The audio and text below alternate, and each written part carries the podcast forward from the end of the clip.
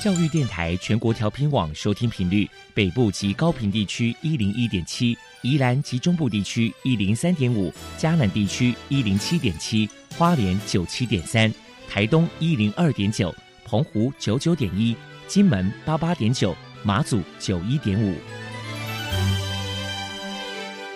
爱是包容，爱是牺牲，爱是分享，爱是服务。因为爱，特殊教育充满了无限的可能。关怀身心障碍同学的未来，用心倾听资赋优异子女的心声。欢迎老师、家长、同学们，大家一起加入特别的爱这个大家庭。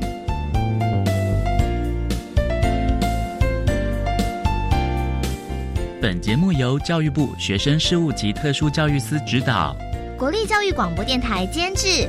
欢迎收听。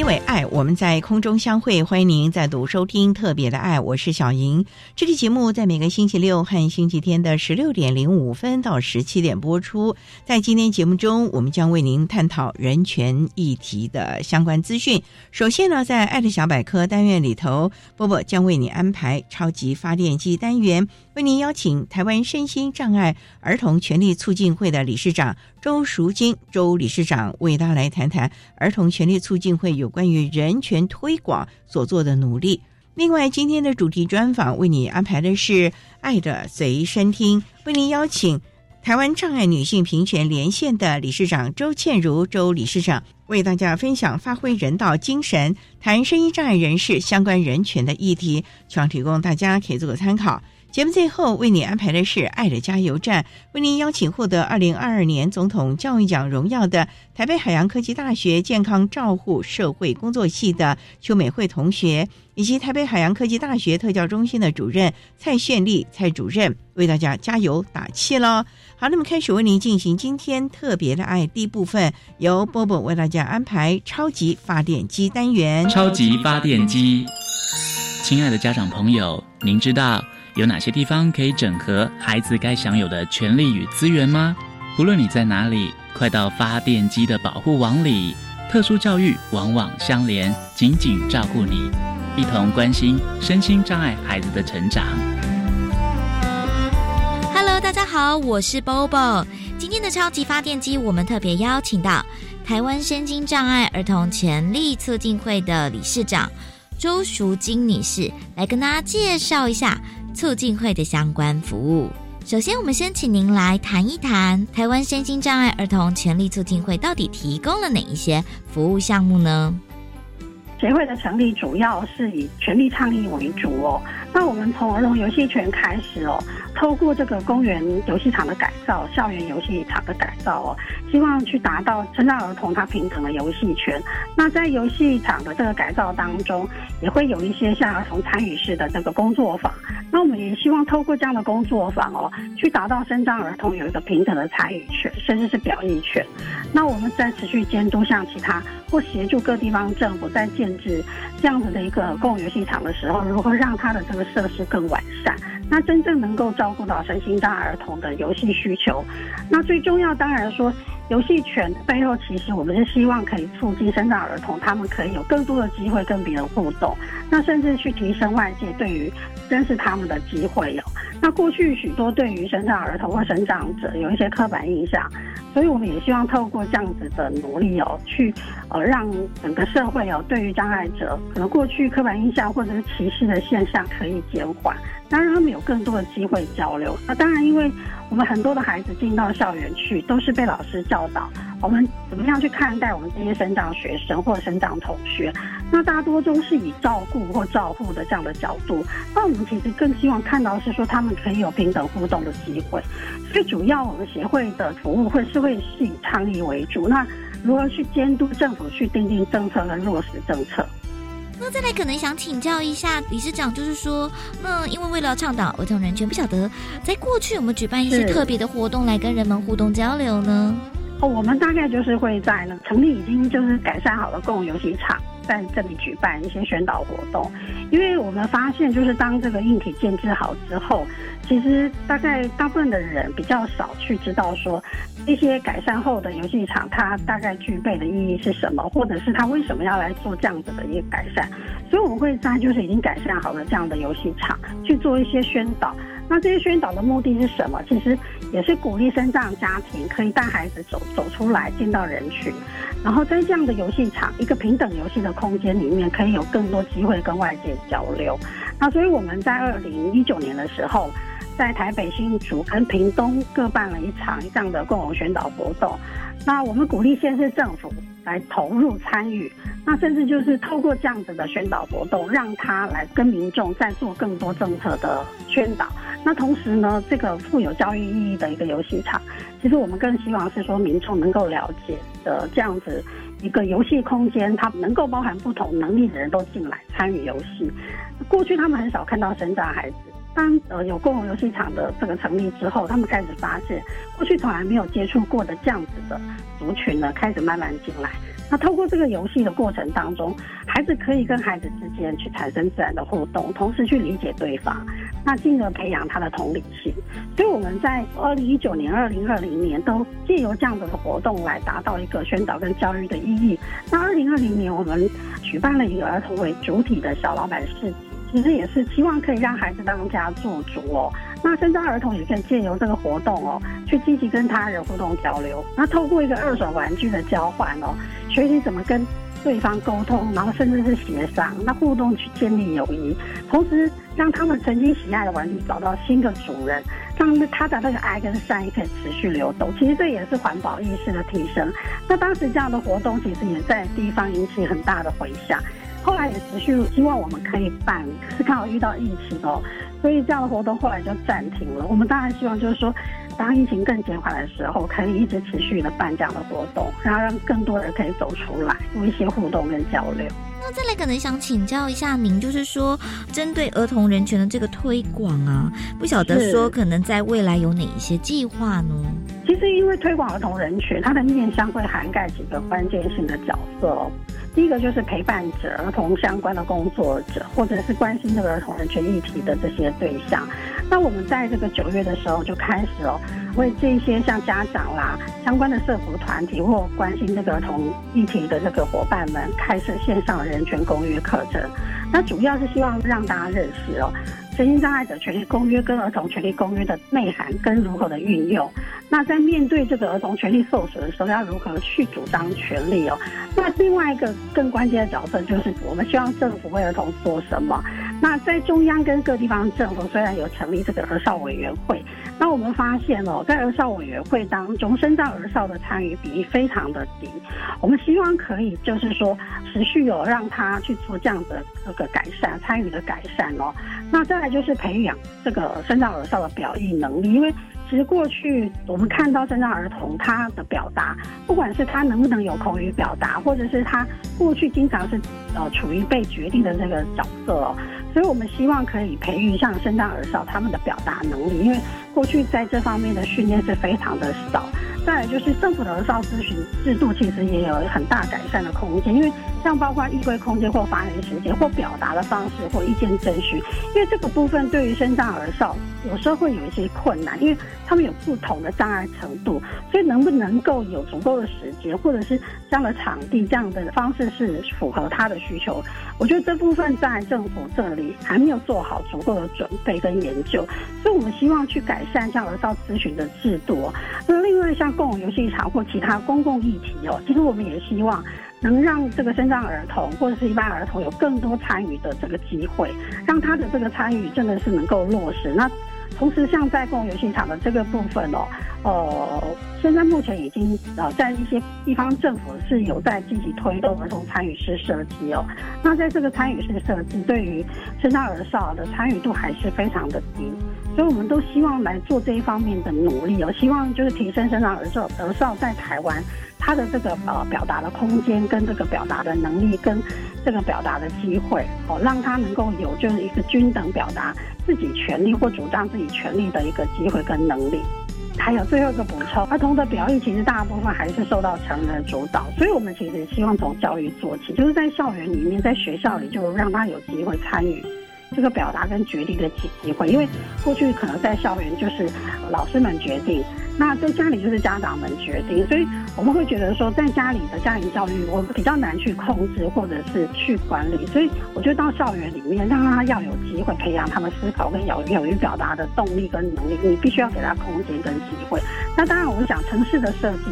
呃，也是一个很重要的议题。像一些休憩、交通、校园、展演的场地，其实这个跟儿童相关的空间，应该都要让他有参与的机会。我觉得这个也是提升我们儿童对于这个环境议题的关注。那对于我觉得市政建设也是一个很好的方向。那我甚至觉得是一个跟人才的培育的一个很好的机会。所以我想。如何让儿童的权利落实，应该是让他们从小就有意识，知道自己有这样的权利。那如何去学习这样表达的机会，让他知道，就是他也有能力，会有机会去改变这个环境，跟他相关的环境。我想这样子才能够让儿童真的觉得，他想法是有机会被实现的，也才能成为他去思考或者是表达的动力。最后请教一下周理事长。目前台湾身障儿童的人权有哪些需要改进的空间？其实希望更多人来关心身障儿童的人权，因为从小出生到他长大，其实面对很多生活上的问题。他从小出生就是会先从医疗，到他后来的就学，再来就是可能是这个就业，然后最后到他的就养。就是这些议题在台湾目前为止所关注的，其实都对于他们来讲是关注到的非常的少数。政府，我们今天要关注儿童的时候，不要忘记，生障儿童也是这个儿童的一部分哦。那当如果更多人关注的时候，我相信他们的权利会得到更多的保障。那看待生障儿童，不是用福利的角度来看待他们，而是他有相等的权利哦，必须要被主张。那这个主张最重要的对象，当然就是我们的中央政府。如果政府没有把生障儿童看作是他重要的人民的一部分的时候，其实过去很多的制度往往就到了他这里就不见了，或甚至被变得很少。就是只要有就好。我想这样的概念对于儿童在整个成长过程当中是过得非常的勉强。那我们也希望就是说，我们台湾身心障儿童权利促进会在持续的监督政府的这个过程当中，我们相对在这样的团体里面是比较少数的。那当然，我们投注在这个工作上的人员其实也非常的少，所以我们也希望说更多有。对这个议题有关心的人，或者是愿意加入我们的人都可以跟我们联络。我们会希望说，可以有更多的力量在持续推动这个生长儿童的相关的权利。非常谢谢台湾身心障碍儿童权利促进会的理事长周淑金女士接受我们的访问。现在我们就把节目现场交还给主持人小莹。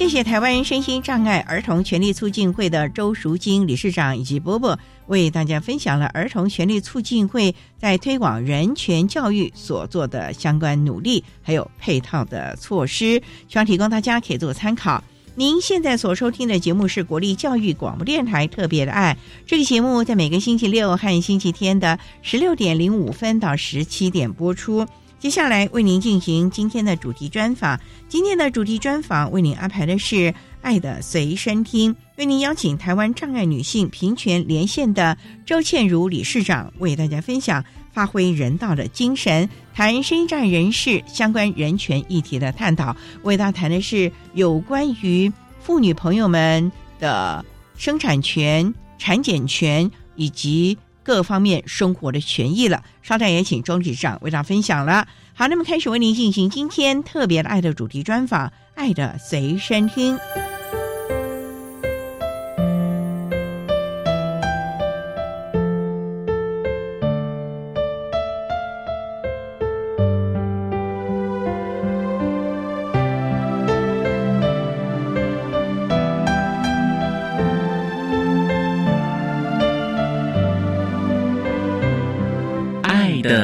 随身听。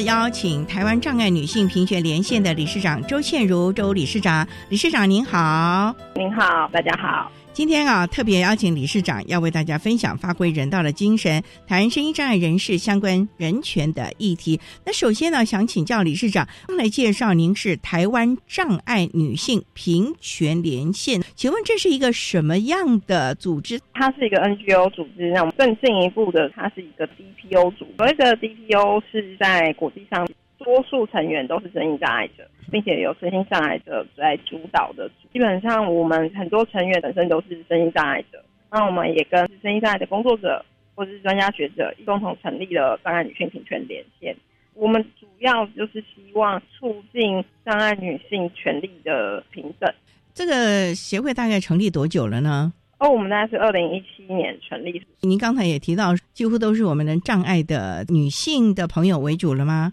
对，那我们主要啊会为大家争取或者是倡议一些什么样的议题呢？现在服务的部分，我们过去比较谈的是就学、就业、就养，可是呢，我们很少去看到中间的性别差异，包含像这一两正在消除一切妇女性公约的审查，就会看到了在就学上面，身心障碍女性的教育程度都比身心障碍的男性低。可以看到，身心障碍女性在取得教育上是比较困难的，甚至在就业上面，我们看到的劳动参与率，身心障碍女性也是比男性低的。我们看到障碍者在就业啊、就学等等，就比一般人不容易。可是这中间又会看到，在性别上面有更多的差异。这也是台湾障碍女性平权连线，我们主要是做倡议的工作。所以，我们有加入开心友会，进到行政院的性别平等委员会，甚至是台北市或者是桃园、新北市、屏东的性别平等委员会，让更多人知道，声音障碍女性在这中间会有一些差异，在政策上需要注意。理事长啊，您刚才提到的女性的朋友们，好像在很多的权益方面受到了不太对等的对待，这是因为我们华人本来就重男轻女，还是整个国际间都是这样呢？其实整个国际间都是这样，所以在不管是消除妇女歧视性公约，或者是身心障碍权利公约，都特别谈到身心障碍女性，因为面对。身心障碍，还有作为女性身份的交织，碰到更多的困难，甚至是在取得资源上会更困难。所以，这个是目前两大联合国公约都有特别提到，身心障碍妇女面对交织的时候，碰到很多困难的处境。所以这个部分应该是举世皆然，尤其在一些比较贬义女性的地区或者是国家，常常会有的问题。所以，我们台湾其实应该还会比较好一点吧？因为我们这几年来很多的国际公约啦等等的，其实我们也注意到啦。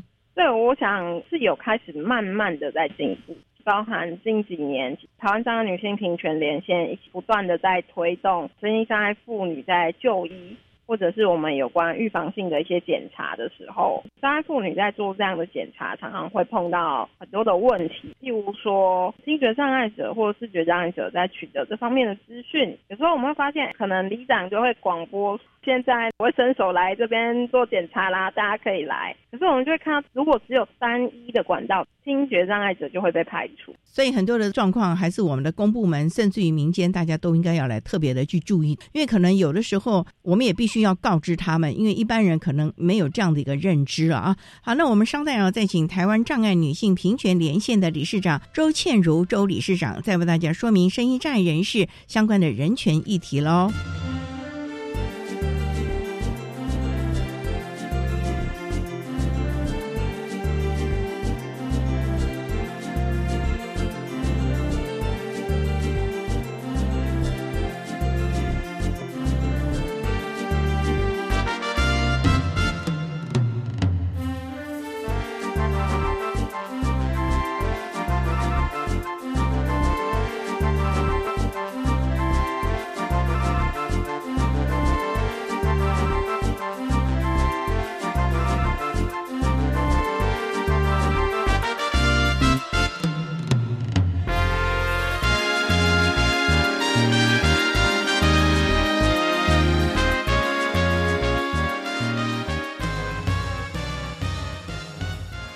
教育电台欢迎收听《特别的爱》，今天为您邀请台湾障碍女性平权连线的理事长周宪如周理事长为大家分享发挥人道的精神，谈声音障碍人士相关人权，尤其是我们女性朋友们在就医、就业啊各方面的问题。您刚才也特别提到了，尤其在就医的部分呢，是我们台湾障碍女性平权连线近年来啊。大力推动的一个议题，就像您刚刚提到的，可能卫生所都有一些预防性的检查啊。那这个时候，里长办公室可能就用广播啊，那我们的听障的朋友可能就听不到了。那对视障的朋友会有些什么样的影响呢？或许视障的朋友可以听到广播，但是如果这个地方是他平常没有去过的地方，他可能就会需要有人协助他到这个定点。所以在移动上面对视觉障碍的朋友来说，也会是一件需要协助的部分。那另外，我们也会碰到像肢体障碍朋友，可能是拄拐杖啊，或者使用轮椅，我们就会看到，如果他要做相关检查，可能有些空间是有乳房摄影的车这样，或者它是一个有比较隐秘的空间，可以做子宫颈膜片检查。我刚刚讲的肢体障碍妇女，可能在进入上就会有困难。尤其像有时候我们知道，像这个健康检查最重要就是个 X 光啊。我常常看他们就是一部像那种大巴士楼梯上去，然后那个楼梯还挺窄的。那我们声音障碍的朋友，如果是轮椅的话，他也没有无障碍的坡道进去，那里面的空间连我们一般人都还要有的时候是侧身进去的。这里面其实是蛮多问题。那还有哪一些的问题呢？其实像这个部分呢，我们中央政府其实开始有盘点相关的资源，到底。后续什么时候开始推动，或者是预计可以多久，可以让所有人都一样享有健康检查的权利？可能就还需要再再努力。那另外，在日常生活当中，身心障碍妇女也会面临，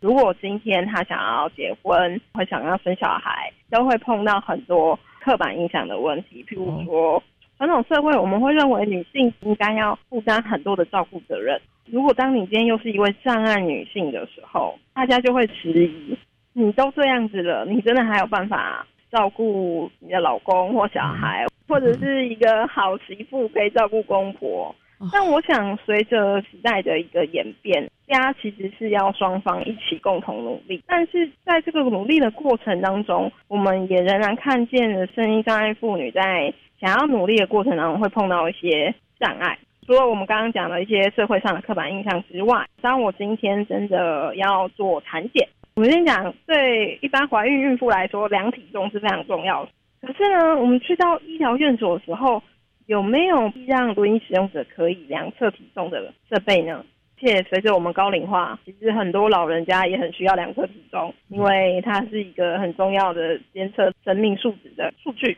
那所以，我们从障碍女性在量测体重这件事情，再到进入产检的时候，常常可能会需要到超音波，或者是上检查台，在这个过程当中，其实都要移动，从轮椅移动到床，移动到检查台，可能有时候会碰到很多高度的问题或移动的问题。所以，障碍妇女在产检的过程都会碰到，可能还要有。除了先生之外，可能还要再多一位家属，或者是现场还要请护理师帮忙。可是这一块，如果我们可以有一些辅具的话，就可以让整个风险降低，让大家比较敢去做检查，这是非常重要的。就像产检、孕期间的检查，对于宝宝和怀孕的妇女来说都是非常重要的一个指标了啊！所以在就医的这个部分，真的是有好多好多我们可能还要再去检讨，或者是要去重视的部分了啊！那稍待，我们再请台湾障碍女性平权连线的理事长周宪如周理事长，再为大家分享声音障碍人士，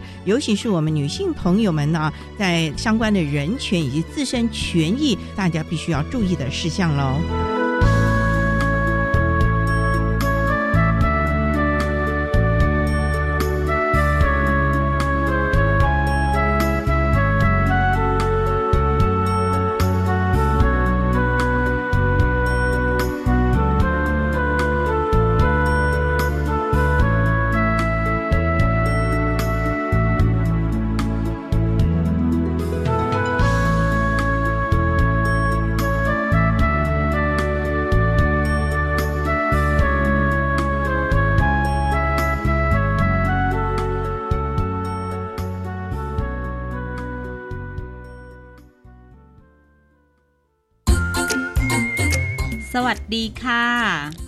明啦吧？Hello，阿巴嘎巴。我们来自各国不同的声音、不同的语言、不同的文化。每周一到周五晚上八点到八点半，在幸福联合国带给你不同的文化飨宴，邀请你一起来担任多元文化大使。U 版要幸福哦！大家好，我是内政部长徐国勇。亲爱的房东朋友，阿勇邀请你把房子出租给需要的家庭，一起用好房做好事。只要当公寓出租人，就享有三大好康。每户每月租金收入一万五千元内免税，房屋税税率减半，地价税税率降为五分之一，都跟自住的一样哦。欢迎上公寓出租人网站，拨打零二七七二九八零零三。以上广告由内政部及内政部营建署提供。行政院长孙昌表示，随着国内外疫情趋缓，台湾社会也将迈向正常生活，逐渐放宽多项防疫措施。指挥中心表示，即日起解除室外场所、空间以及室内唱歌必须戴口罩的规定，也取消宴席、烛桌敬酒禁令。此外，租金补贴专案计划针对经济或社会弱势户，在十二月五号到十二月三十号再度开放申请，请有需要的民众可以尽速办理。以上内容，行政提供。管那么的水，落嘎西木啊！大家好，我们是欧开合唱团。您现在收听的是教育电台。教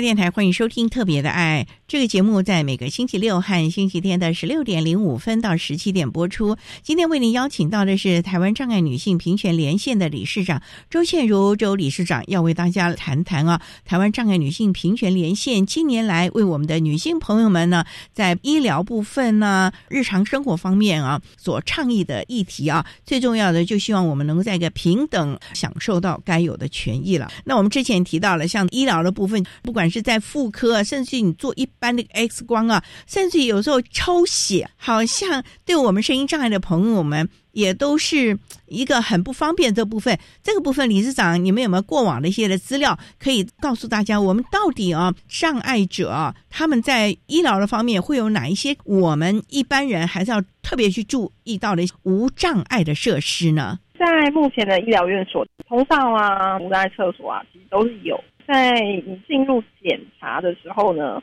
往往就障碍重重哦，特别是要从轮椅移动到设备的时候，在台湾的医疗院是很少有相关的设备哦，像是轮椅使用者要移动到妇科检查台，常常就会碰到你要有家属才有办法协助。但是在国外啊，其可以透过辅具的方式，将人从轮椅移动到相关的设备上，也可以降低移动的风险跟状况。目前卫福部他们也有在推动相关的友善医疗的措施，所以我觉得很重要是，虽然在推动，但是它可能还没有这么快的到影响到民众的生活。但是我觉得很重要的事情，如果当民众发现我要做到这件事情是非常困难的时候，其实可以多问一下，是不是有什么样的设备，还是有什么样的方法可以协助声音障碍者？譬如说我今天要移位会很困难。就不单单是个人的问题，在这个社会上，本来身心障碍者就是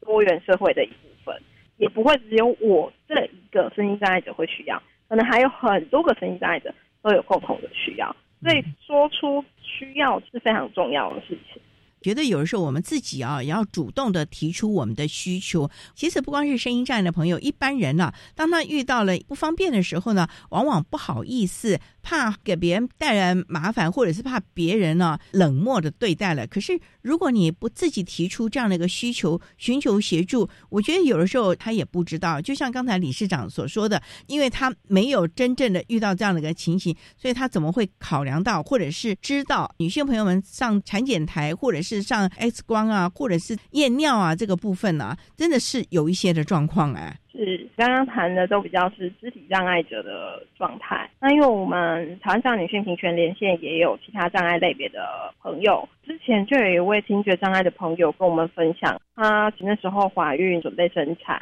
要打无痛分娩。当时有跟麻醉师沟通，进手术房，他拿掉助听器以后，他是听不到任何声音，也会不知道怎么配合的状态，可不可以多一位护理师一起进入协助沟通，或者是有他的先生陪同进行翻译？但是医疗现场呢就拒绝，就是你相信我就对了，我是麻醉师，我非常非常的厉害，你不用担心。但是我觉得有时候我们真的确实忽略了那些沟通上面很多细节，而且很重要，所以他就冰冷的侧躺在那个手术床上，他打的无痛是要从背后打。脊椎那个地方，嗯，对，其实很可怕。大家想象一下，当你今天不知道那一针针什么时候会出现的时候，是一件很可怕的事情。对，所以事前透过一些手势，或者是透过什么样子的拍一拍，或怎么样的方式，告诉对方我要扎针了哦，或者是你要憋气哦，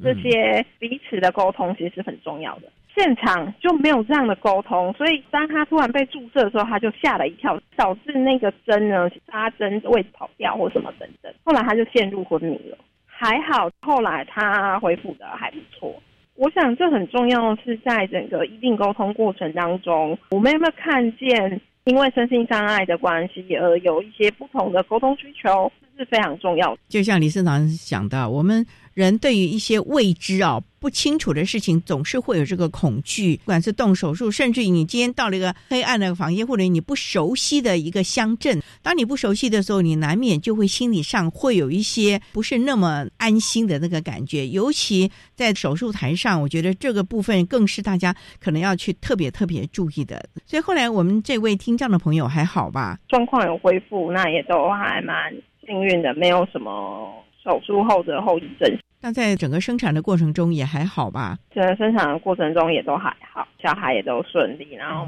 妈妈也都非常健康。不过这对做母亲的来说，对我们这位朋友来说，那这一段可能会让他心理上可能就会有个阴影喽。是，我很佩服他。他后来有再生第二胎，但是他后来就换了医院，也有告知需要注意医表的沟通。现在啊，慢慢是有友善的思维了。问题就是，可能我们也不知道我们该怎么做，或者是我们真的没有将心比心的想法了啊。所以呢，其实友善的对待是我们必须好好的来倾听，好好的来理解，到底对方需要的是什么东西。不光是我们女性的障碍朋友们，我想放诸四海啊。当我们面对一些真的需要帮助人的时候呢，我们真的是要试着放下我们专业上的傲慢，或者是专业上的自以为是啊，来帮助、来协助这群朋友了啊。好，那我们稍待啊，再请台湾障碍女性平权连线的理事长周倩如周理事长，再为大家分享我们声音障碍人士，尤其是女性的朋友们呢相关的权益问题喽。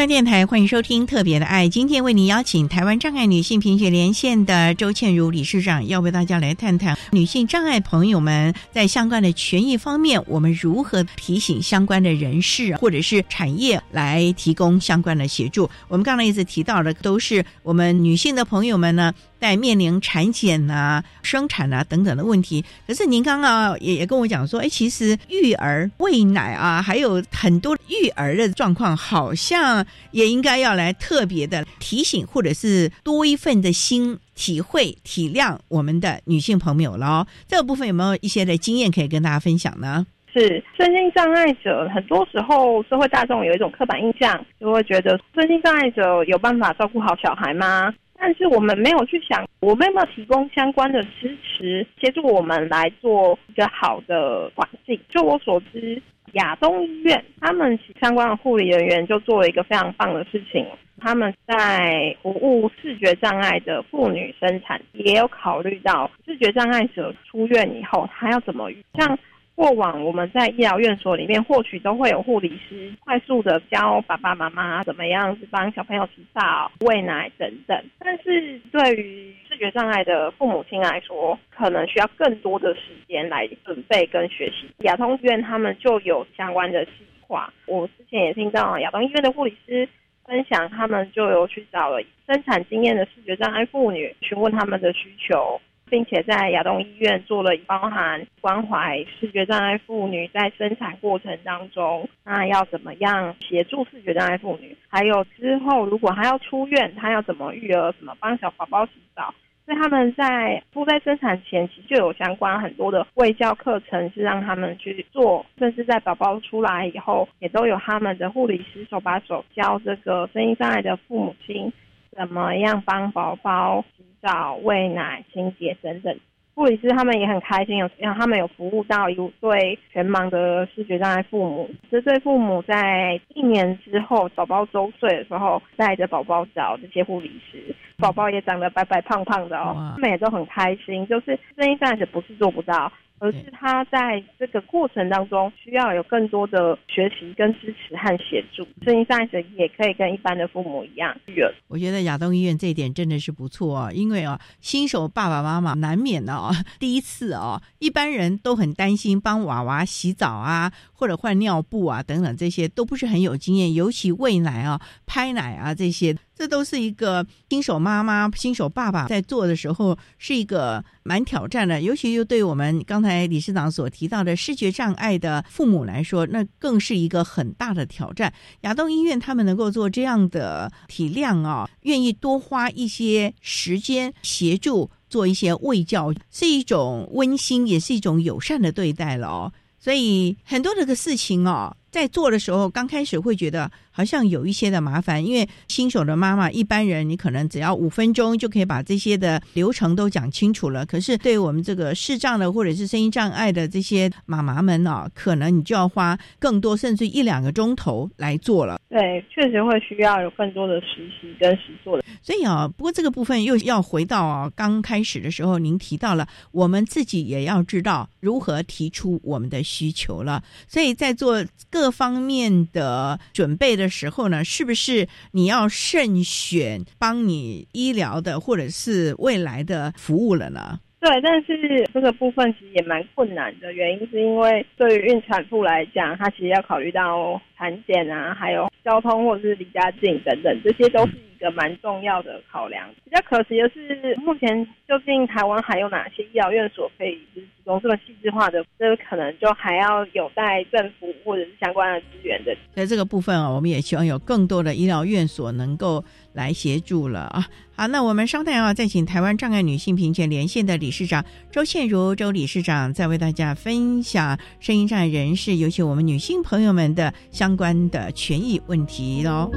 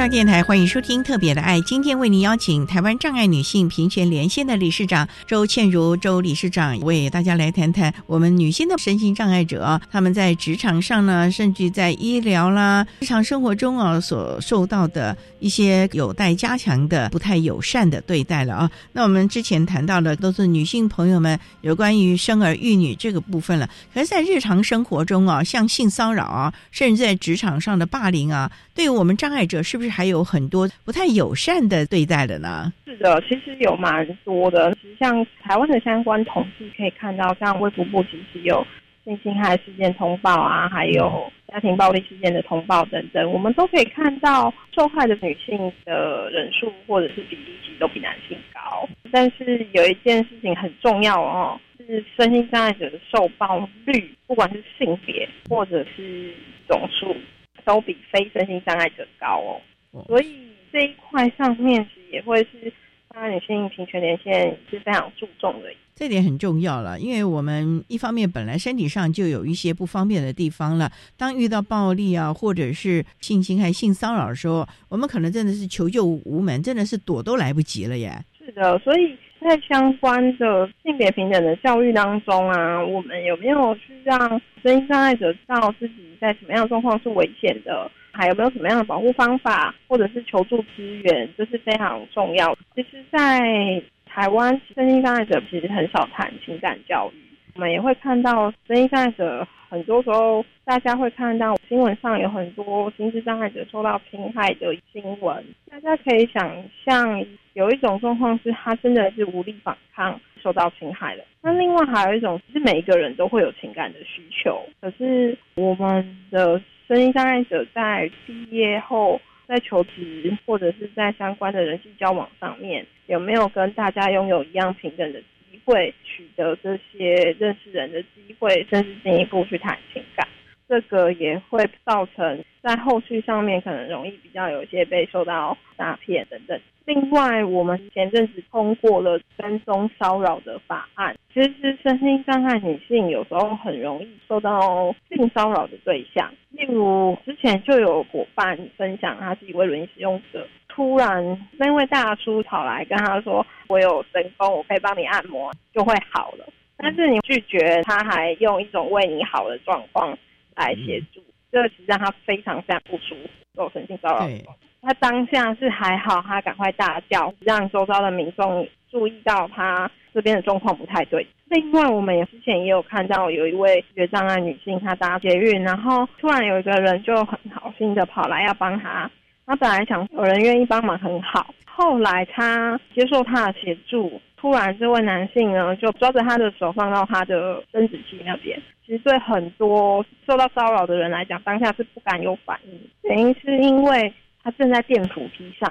他担心万一他有任何挣扎，他万一跌倒或干嘛。但是他事后去服务台报案，但是就会碰到你说，可是你又没有办法举证。可是这件事情很奇怪啊，除了当事人的指认之外，还可以透过捷运有很多的监视系统。做相关的证据的调查，所以我觉得这是很重要。相关的教育训练当中，除了要看见身心障碍者的差异哦，身心障碍者或许他没有办法主动指认，可是他或许可以告诉你他中间的发生经过。重要的是我们相关的单位有没有办法找到相关的市政来协助。让这样子的案件成立。我记得我们好像在不管是在学校或者是公部门的，都有所谓的性平委员。像这个大众运输啊，在遇到这个事情的时候，也必须要有一个比较公正的人，或者是了解这整个程序的人呢，来协助朋友们来报案呢，或者是赶快取得一些证据。否则的话，将来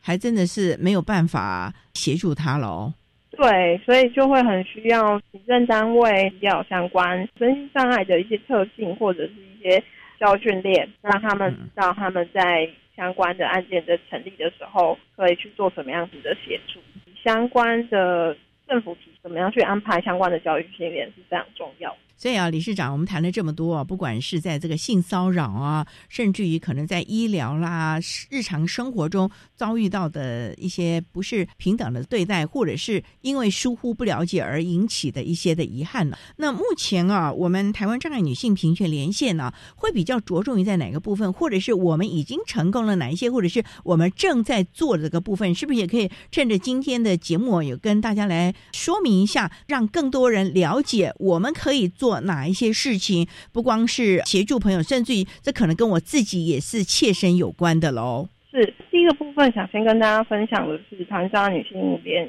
最近做的有一些些进展啊，像是台北市医师工会现在也开始推动诊所的无障碍，他们也有一些诊所完成相关的认证。诊所的无障碍，除了对于障碍者重要之外，我想其实大家很可能会忘记忽略一件事情，就是说，哎，我们刚刚有谈到，声音上也有可能会是小孩的父母，这些父母要带小朋友去看医生的时候，如果诊所没有无障碍，像我们之前就有听到妈妈跟小朋友说，你就自己拿着健保卡进去看医生，五岁的小孩。但是对于五岁小孩，其实他还是很需要家长的陪同嘛，所以觉得很棒，是我们的相关医疗单位、医疗院所有慢慢的在推动相关无障碍的认证，让声音障碍者可以就近就。除此之外，对于声音障碍女性的部分，我们也看到国家健康署、国健署他们也不断努力在乳房摄影检查的部分。他们已经开始找相关的医院、创设医疗学会讨论相关的协助的 SOP，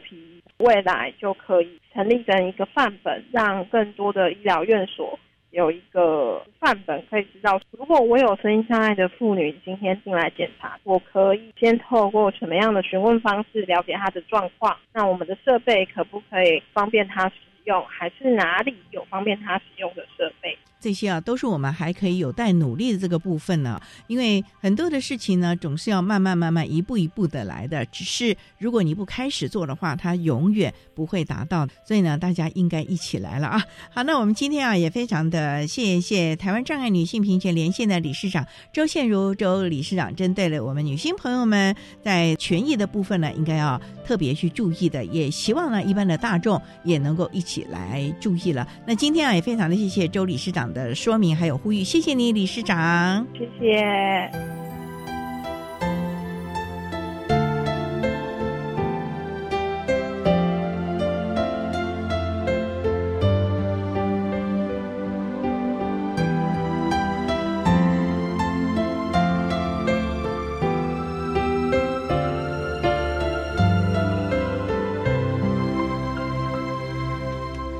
谢谢台湾障碍女性平权连线的周倩如理事长为大家分享了女性障碍者各方面的人权议题，以及要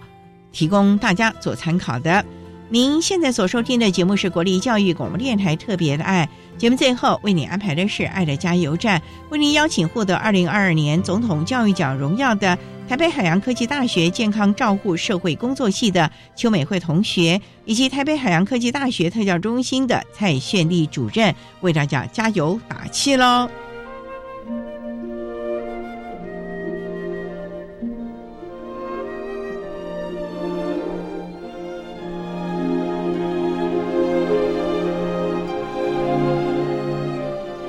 爱的加油站。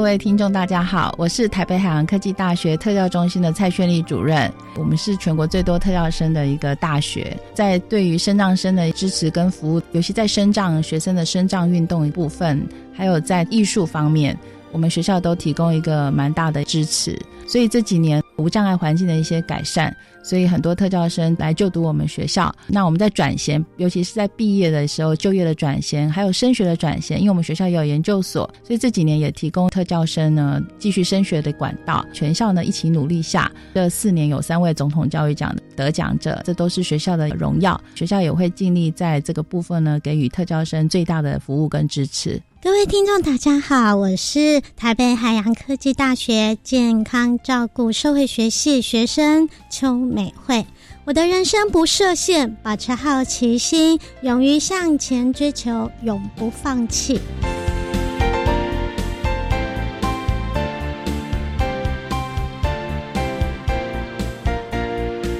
今天节目就为您进行到这，感谢您的收听。在明天节目中，为您邀请获得二零二二年总统教育奖荣耀的台北海洋科技大学健康照护社会工作系的邱美惠同学，以及台北海洋科技大学特教中心的蔡炫丽主任，为大家分享曲折向前的人生，谈声音障碍学生生命教育的心得分享，提供大家可以做个参考。感谢你的收听，也欢迎您在明天十六点零五分再度收听。特别的爱，我们明天见了，拜拜。